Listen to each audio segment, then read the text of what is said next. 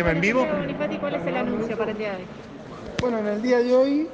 eh, el municipio de General Pueyrredón ha dispuesto un permiso para el ingreso de los propietarios no residentes.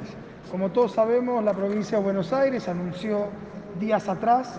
que el primero de noviembre van a poder ingresar a los municipios los propietarios no residentes y el primero de diciembre los turistas. Para ello, el intendente municipal, Guillermo Montenegro, siguiendo con las políticas de cuidado para los marplatenses, ha dispuesto que se tenga que solicitar un permiso que está disponible en la página web del municipio www.mardelplata.gov.ar, donde aquellos,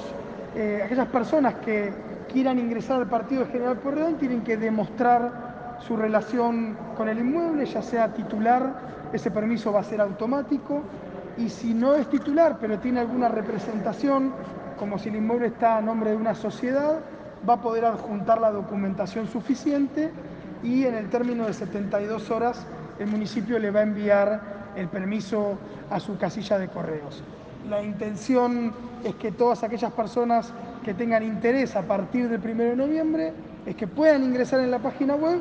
soliciten el permiso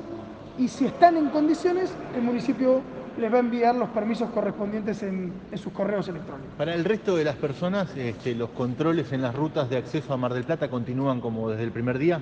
Sí, los retenes van a seguir de la misma manera